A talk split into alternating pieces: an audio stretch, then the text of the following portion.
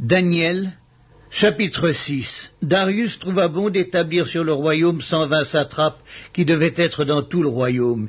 Il mit à leur tête trois chefs, au nombre desquels était Daniel, afin que ces satrapes leur rendissent compte et que le roi ne souffrit aucun dommage.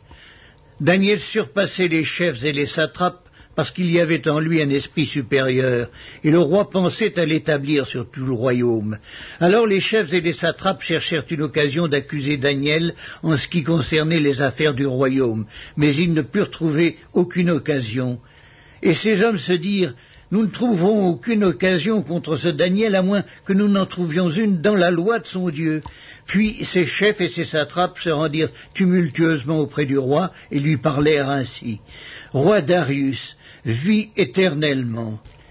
Tous les chefs du royaume, les intendants, les satrapes, les conseillers et les gouverneurs sont d'avis qu'il soit publié un édit royal avec une défense sévère portant que quiconque, dans l'espace de trente jours, adressera des prières à quelque dieu ou à quelque homme, excepté à toi, ô roi, sera jeté dans la fosse au lion.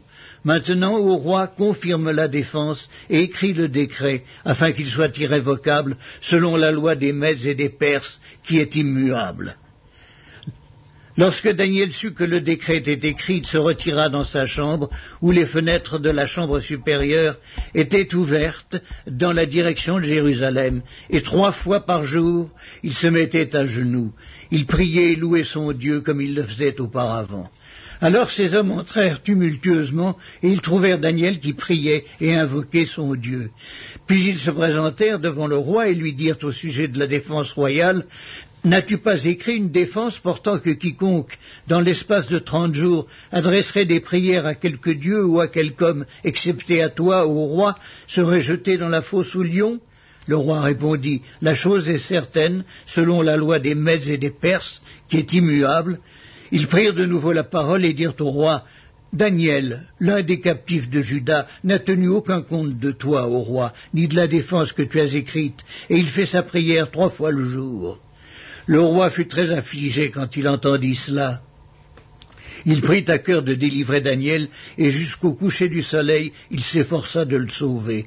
Mais ces hommes insistèrent auprès du roi et lui dirent Sache, ô roi, que la loi des Mèdes et des Perses exige que toute défense, tout décret confirmé par le roi soit irrévocable. Alors le roi donna l'ordre qu'on amena Daniel, qu'on le jeta dans la fosse au lion. Le roi prit la parole et dit à Daniel, puisse ton Dieu, que tu sers avec persévérance, te délivrer. On apporta une pierre, on la mit sur l'ouverture de la fosse. Le roi la scella de son anneau et de l'anneau de ses grands, afin que rien ne fût changé à l'égard de Daniel. Le roi se rendit ensuite dans son palais, il passa la nuit à jeun, et ne fit point venir de concubine auprès de lui. Il ne put se livrer au sommeil. Il se leva au point du jour avec l'aurore, et il alla précipitamment à la fosse au lion. En s'approchant de la fosse, il appela Daniel d'une voix triste. Le roi prit la parole et dit à Daniel, Daniel, serviteur du Dieu vivant, ton Dieu, que tu sers avec persévérance, a-t-il pu te délivrer des lions? Et Daniel dit au roi, Roi, vis éternellement. Mon Dieu a envoyé son ange et fermé la gueule des lions, qui ne m'ont fait aucun mal, parce que j'ai été trouvé innocent devant lui. Et devant toi non plus, ô roi, je n'ai rien fait de mauvais. Alors le roi fut très joyeux. Il ordonna qu'on fît sortir Daniel de la fosse. Daniel fut retiré de la fosse, et on ne trouva sur lui aucune blessure, parce qu'il avait eu confiance en son Dieu. Le roi ordonna que ces hommes qui avaient accusé Daniel fussent amenés et jetés dans la fosse aux lions, eux, leurs enfants, leurs femmes, et avant qu'ils fussent parvenus au fond de la fosse, les lions les saisirent et brisèrent tous leurs os. Après cela, le roi Darius écrivit à tous les peuples, à toutes les nations, aux hommes de toute langue qui habitaient sur toute la terre, que la paix vous soit donnée avec abondance. J'ordonne que dans toute l'étendue de mon royaume, on ait de la crainte et de la frayeur pour le Dieu de Daniel, car il est le Dieu vivant et il subsiste éternellement. Son royaume ne sera jamais détruit et sa domination durera jusqu'à la fin. C'est lui qui délivre et qui sauve, qui opère des signes et des prodiges dans les cieux et sur la terre. C'est lui qui a délivré Daniel de la puissance des lions.